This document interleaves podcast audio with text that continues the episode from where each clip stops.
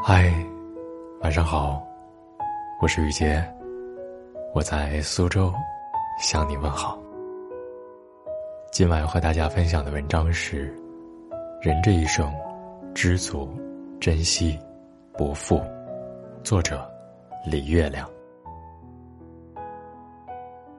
三月二十一号下午两点多，广西梧州，一个男人正在高速路上开车，无意间抬头。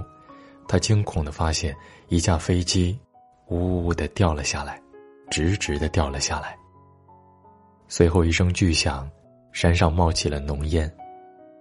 那一声巨响炸在了广西梧州一个偏僻的山林里，也炸在了无数人的心里。新闻很快传来，是一架东航的客机，机上一百三十二人，其中旅客一百二十三人，机组九人。全都是中国人。他们本来是要从昆明飞去广州的，下午一点十五分起飞，三点零五分到达，不到两个小时，很平常的一次旅程。在此之前，中国民航已经安全飞行了超过一亿个小时。谁也没想到，这一次出了大事。下午两点二十分左右。飞机在飞了一大半行程以后，忽然失联，随后以极快的速度头朝下直直的坠向了山林。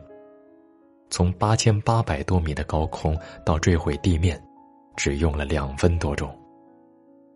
坠落、爆炸、燃烧，随后引发了山火。多个当地人听到爆炸声以后，看到了浓烟，赶去救火。官方救援也很快的赶到，消防、武警、公安、医护都来了。之前安静的小城里，消防车的警笛声一直在响，几乎没有停过。山火很快被扑灭了。人们看到的是大火后灰秃秃的山林和散落一地的飞机残骸，没有相对完整的机身，都是碎片。有些碎片甚至飞到了山的另一头。飞机全都散了。惊魂未定的当地人说：“钢铁铸造的飞机都成了残片，血肉之躯的乘客，命运可想而知。”但人们还是期盼着奇迹的发生，还是毫不犹豫的全力的搜救。茂密陡峭的山林里，天很快黑了下来。救援人员手脚并用，攀爬搜救，一整夜都没有停。因为是疫情期，救援人员都戴着口罩。漆黑的夜里，他们戴着口罩奔波在山林，艰难的寻找着飞机的残片，寻找一线生机。不远处，前来救助的医护焦灼的等待着，他们盼着能有受伤的乘客被抬下来。多重的都行。可是等了一夜，一个伤者都没来。天亮以后，《人民日报》的记者进入了飞机坠毁的核心区，都是飞机的残骸。他含着泪说：“搜救人员找到了一些乘客的物品，钱包、证件、手机残渣，几乎都面目全非。”现场还找到了一张纸片，上面工工整整的写着“平安扣”，象征着岁岁平安。这张字条看哭了很多人。是啊，我们总怀着对生活的美好期盼，可这世间实在有太多的猝不及防。前一天还漂亮整洁的大飞机。转眼间，就成了满地的残骸。而前一天还生机勃勃的一百三十二个人呢？他们到底去了哪里？这两天，人们慢慢的拼凑出了飞机上那一百三十二个人的样子。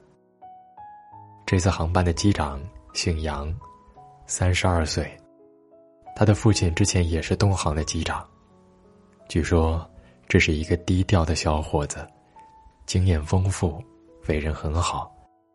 他本来不飞这趟航班的，但是因为调班，上了飞机，结果，他旁边的副机长姓张，是一位飞了四十多年的功勋飞行员，在业内算祖师爷级别。四十年里，他从未发生过一次人为的不安全事件。如果不是这次意外，他今年就要退休了。谁想到，在即将彻底安全着陆的时刻，他坠入了山林，成为了一百三十二分之一。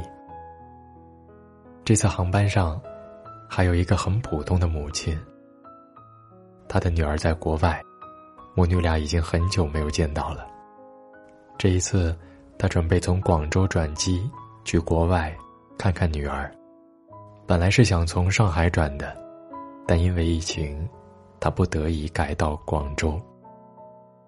女儿本想让他坐二十二号的飞机，但最后他还是提前了一天，阴差阳错的登上了这趟 MU 五七三五。同样阴差阳错的，还有一个恋爱中的女孩，她和广州的男友异地恋五年了，感情一直很好，这次已经。四个月没有见面了。男友为她订了三月二十二号的航班，但她太想念他，想早一天见到，就偷偷的改签了机票，结果赶上了这一班。也是在这架飞机上，还有一个刚结婚四个月的先生，三十岁的他喜欢写诗、拍照片，他在自己的公众号的最后一篇文章里，幸福的晒出了结婚证。还随手写下了一句：“人生是场奇妙的旅程。”此时此刻的你，无论如何也无法预计，下一秒会发生些什么。是啊，世事真是无常。那个骤然坠落的航班上，还有很多这样的普通人。有一个十六岁的女孩，她在昆明上寄宿中学。这次一个人坐上了飞机，准备回广州和父母团聚。有一个上市公司的财务总监，三十岁的他两个月前才刚刚升职，前程大好。有一个正在筹备婚礼的乘务员，新娘服、伴娘服、邀请函、伴手礼都已经准备好了。还有一个三十四岁的乘务员。他已经飞了整整十年，每一次都平安落地。这次出发前，他特意和老公通了电话，说：“我要起飞了。”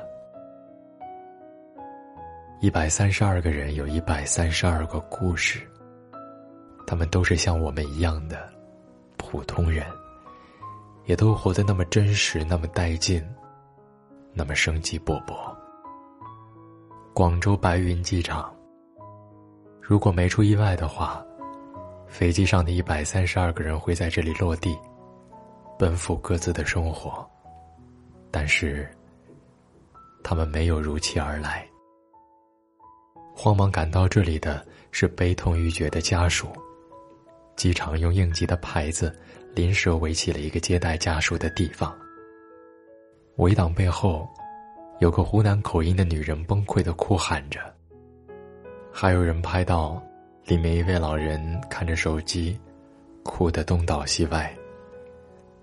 还有那个在国外等着见妈妈的女孩，得知噩耗以后嚎啕大哭。我现在都很难想象，他们当时那猝不及防的悲痛。离开的人可能一瞬间就走了，而活着的人，痛苦将蔓延一生。我甚至也想不出一句抚慰的话，在这样的伤痛里，语言真是太苍白无力了。而见证这一切的我们，也当有更深的领悟：生命的落幕，随时都有可能发生。我们都是幸存者，更应该珍惜生活。也许你曾抱怨没有得到升职的机会。曾遗憾没有赶上暴富的风口，曾惋惜错过了此生挚爱的人，曾吐槽疫情中难熬的日子。其实，你同时也应该想到，我们错过了坠落的航班，避开了横冲直撞的酒驾车辆，躲过了忽然袭来的洪灾地震。在这个充满了不确定的人生里，只要平平常常的、平平安安的，其实就已经足够幸运了。真的，人不一定非要大富大贵、出人头地。正正常常的生活，就已经特别好了。你爱的人，爱你的人，都在身边，就特别好了。往后余生，你我都应该知足、珍惜和不负。也愿爱我们和我们爱的人都能够平安。祝您晚安，